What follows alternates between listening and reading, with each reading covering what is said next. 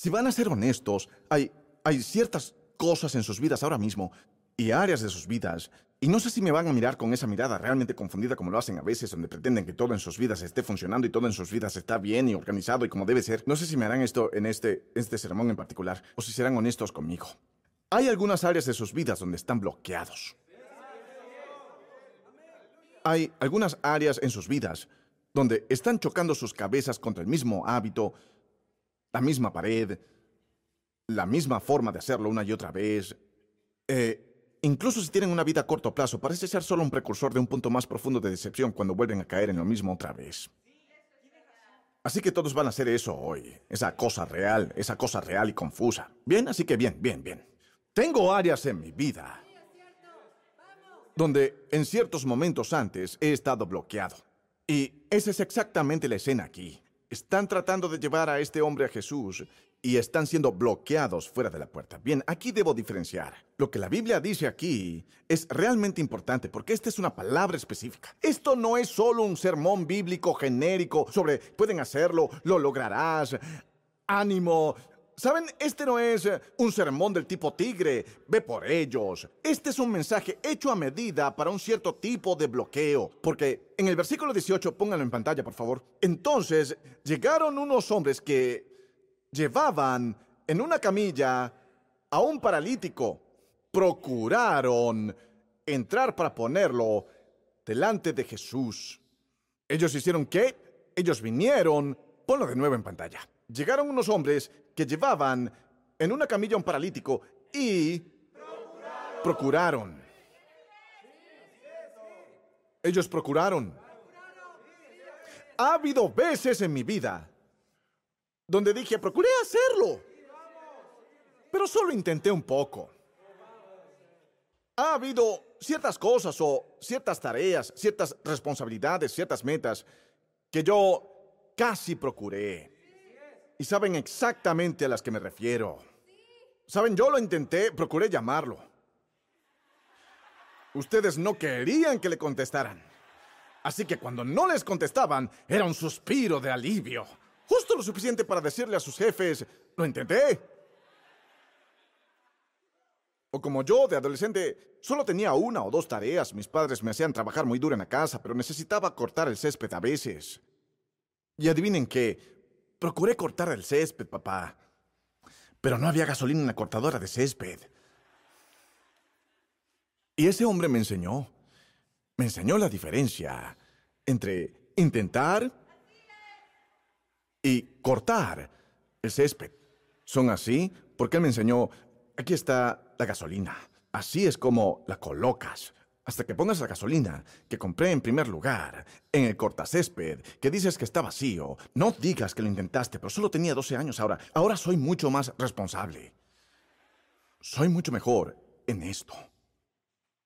Y este pasaje de la Biblia no se trata de un adolescente que dijo, bueno, traté de hacer la prueba, pero mi libro en la cosa y luego el perro y la cosa y el perro se comió el mi perro se comió a mi mamá, así que no hice la tarea.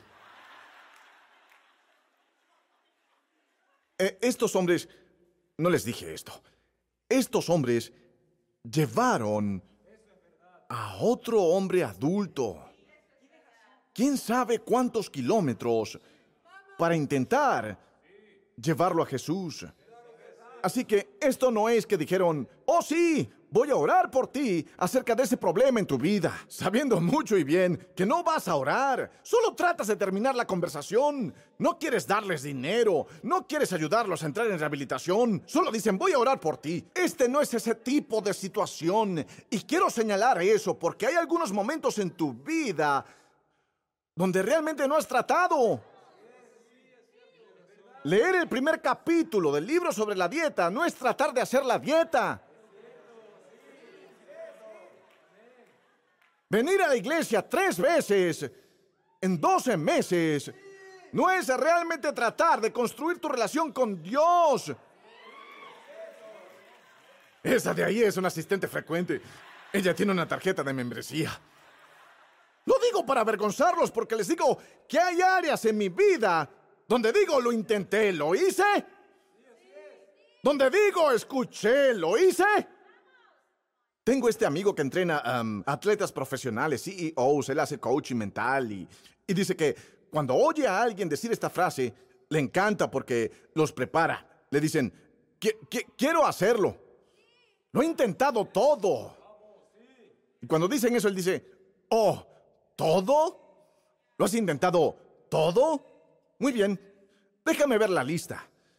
Y ellos dicen, ¿qué lista? Y él dice, bueno, es decir, si lo intentaron todo, ciertamente guardaron una hoja de cálculo de todo lo que intentaron. Porque si realmente intentaron todo, entonces tuvieron que hacer una lista de todo para poder evaluar lo que funcionó y lo que no. Así que, si lo intentaron todo, tráiganme la lista. Porque si lo intentaron todo, entonces tuvieron que combinar ciertas cosas en ciertas secuencias para decir lo intenté todo. Así que intentaron esto y aquello y eso no funcionó, así que entonces intentaron esto y aquello y entonces intentaron esto y aquello. Déjenme ver la lista donde intentaron todo y él dijo, en este punto se desmoronan. Muy bien, no todo. No todo. Hay algunas cosas en nuestras vidas donde tenemos un deseo. Me, gusta llamarlo un ciclo. Es un ciclo donde, donde yo me inspiro, lo intento, me canso y luego, bien, lo intenté. Déjenme guiarlos a través de esto despacio. Pueden hacer esto cavando más profundo y pueden desglosarlo. Estoy inspirado, estoy procurando, estoy cansado. Lo intenté. Hablé con una señora, le dije, deberías venir a la iglesia y dijo, oh, lo intenté. Dije, ¿lo intentaste? Y dijo, sí, me llevaron a una sala diferente, creo que la sala estaba llena. Yo dije, ¿a qué hora llegaste? Ella dijo, 9.43. Yo dije, ¿sabes? Empieza a las 9.30. Así que si lo hubieras intentado 10 minutos antes, probablemente te sentarías al frente. Pero ella lo intentó. ¿Tienen, ¿Tienen algún aspecto de su vida actualmente en el que se hayan dicho, lo intenté, o en el que se hayan dicho a sí mismos, lo intenté todo para que mi hijo mejorara, lo intenté todo para mejorar, lo intenté todo, yo, yo, ¿todo? Enséñame la lista. Y para aquellos que dicen, Dios debería haberme saltado el día de hoy, me está haciendo sentir fatal. E, el mensaje que he venido a darles hoy no es que no crea que lo están intentando. O que solo deben esforzarse más. Porque así es como tomamos esto muchas veces, ¿cierto? Como, bien, voy a ejercitarme ocho días a la semana, nueve días a la semana. Con Dios siempre hay un camino. Por fe lo encontraré. Haré otro día en la semana. Pondré otra estrella en el cielo. Haré otra. Escuchen, no creo que puedan esforzarse mucho más de lo que estos hombres se esforzaron llevaron a un hombre adulto todo el camino para ver a este maravilloso sacerdote rebelde llamado Jesús que estaba curando a la gente y enseñando el reino y estableciendo la autoridad de la palabra de Dios de una manera encarnada que asombró a todos los que lo oyeron y trajeron a este hombre en una camilla y él no podía hacer nada por sí mismo y solo había cuatro de ellos. Y no me importa lo que ustedes digan cuatro personas que llevan a un hombre adulto que no puede moverse en ninguna distancia cuenta como un intento. Así que procuraron entrar y la Biblia dice algo muy interesante. Dice que debido a la multitud no pudieron encontrar un camino. Así que no creo que este sea un pasaje que hable de cómo un mayor esfuerzo traerá mayores resultados. Y creo que muchas veces la razón por la que pasamos de inspirados a intentar, de cansados a intentarlo, es porque lo intentamos con más fuerza, más fuerza, más fuerza y más fuerza. ¿Qué pasa cuando lo intentan con más fuerza y más fuerza y más fuerza y más fuerza? Se vuelve más pesado y más pesado y más pesado y más pesado. Y algunos de ustedes están aquí hoy y están diciendo, bueno, yo lo procuré o lo intentaría, pero cada vez que lo intento, ni siquiera puedo intentarlo, porque tropiezo con las cosas que intenté en el pasado y lo estoy intentando ahora, pero es lo que pasó, entonces eso me hace incapaz de intentarlo. ¿No ves las lesiones por las que he pasado para saber que estoy intentando? Digan intentando. Vean, hoy no le estoy predicando a una persona que no está intentando, porque ustedes escogieron traer a su corazón a un ambiente donde pudieran escuchar la palabra de Dios. Aún si faltaron a la iglesia y vieron el sermón después en algún momento, ustedes escuchan esto porque están intentando Ellos intentaron traerlo a Jesús. Ellos procuraron honestamente. Ellos intentaron valientemente. No había nadie más en el pasaje cargando a un hombre paralítico. No había a los fariseos cargando a nadie en una camilla. No vi a los maestros religiosos tratando de ayudar a nadie, ¿saben? La verdad es que no han luchado realmente, no han experimentado realmente la lucha hasta que dieron un paso para tratar de llevar a alguien más con ustedes a lo largo del viaje. Así que lo intentaron. Y quiero hacer algo ahora mismo que puede parecer sacrílego. Pero debo hacerlo para que se entienda, porque hay alguien a quien le predico y están bloqueados pero lo han intentado. Bloqueados. Han, sido bloqueados, pero lo han intentado. Es muy diferente a simplemente ni siquiera lo intenté, ni siquiera procuré hacerlo, ni siquiera... Es muy diferente. Es un tipo diferente de cansancio cuando lo has intentado. Es por eso que me gusta predicar a los jóvenes a veces. Porque ni siquiera lo han intentado aún, ni siquiera se han cansado de sí mismos aún, ni siquiera están hartos de sí mismos aún. ¿Saben? Ni siquiera tengo que hacer la mitad del trabajo que tengo que hacer con ustedes cuando les predico. Personas de más de 30, personas de más de 40, personas de más de 50. Estoy cansado de esto. Intenté todo lo que están hablando, intenté todo eso. Vean, lo, lo intentaron. Y el versículo 18 dice, llevaban en una camilla a un paralítico, procuraron entrar para ponerlo delante de Jesús. Y esto es lo que quiero que vean en el versículo 19. Es lo que ellos hicieron y lo que podrían haber hecho. Pero no pudieron a causa de la multitud. Para hacer eso, ¿qué? Llevar a ese hombre a Jesús. Pero no pudieron a causa de la multitud, así que subieron a la azotea y separando las tejas, lo bajaron en la camilla hasta ponerlo frente a Jesús. Bien, me encanta eso. Lo que me encanta de eso es que dice, cuando ellos no pudieron encontrar una manera de hacer esto, de hacer lo que originalmente pensaban hacer, debido a la multitud, y luego hay un punto y seguido, no dice que ellos empezaron una pelea en el estacionamiento para que su amigo pudiera entrar. Me encanta eso. Porque hagan algo por mí muy rápido, esto les puede molestar. Pero quiero que quiten la segunda parte de este versículo. Así que procuraron entrar para ponerlo delante de Jesús, coma, pero no pudieron a causa de la multitud. ¿Qué harían después en esa situación? ¿Qué están haciendo en esa situación? Porque si hacemos algunas sustituciones aquí, ya no estamos hablando de cuatro hombres que vivieron hace dos mil años. Estamos hablando de ustedes. Pero no pudieron a causa de la multitud. Punto. Se miraron unos a otros y dijeron, bueno, lo intentamos. Y se dieron la vuelta y se fueron a casa.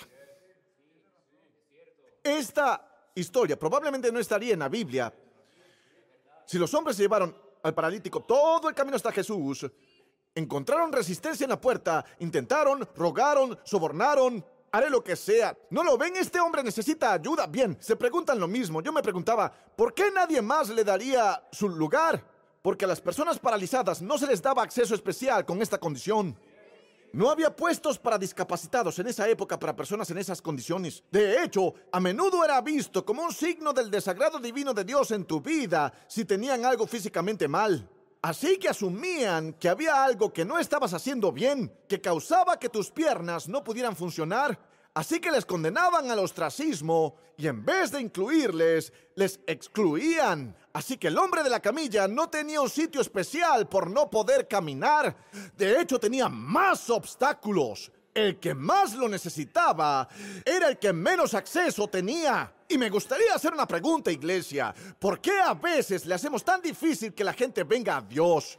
¿Por qué ponemos tantas restricciones para que la gente venga a la presencia de Dios? ¿Por qué juzgamos a otros por luchar con cosas que si estuviéramos en una situación podríamos tener la misma lucha? O a decir verdad, ¿por qué juzgamos a la gente por cosas de las que nosotros ni siquiera nos hemos librado durante cinco años? ¿Por qué juzgamos a la gente por cosas que si mostraran todo lo que pensamos en una pantalla de cine, también nos avergonzaríamos de ello?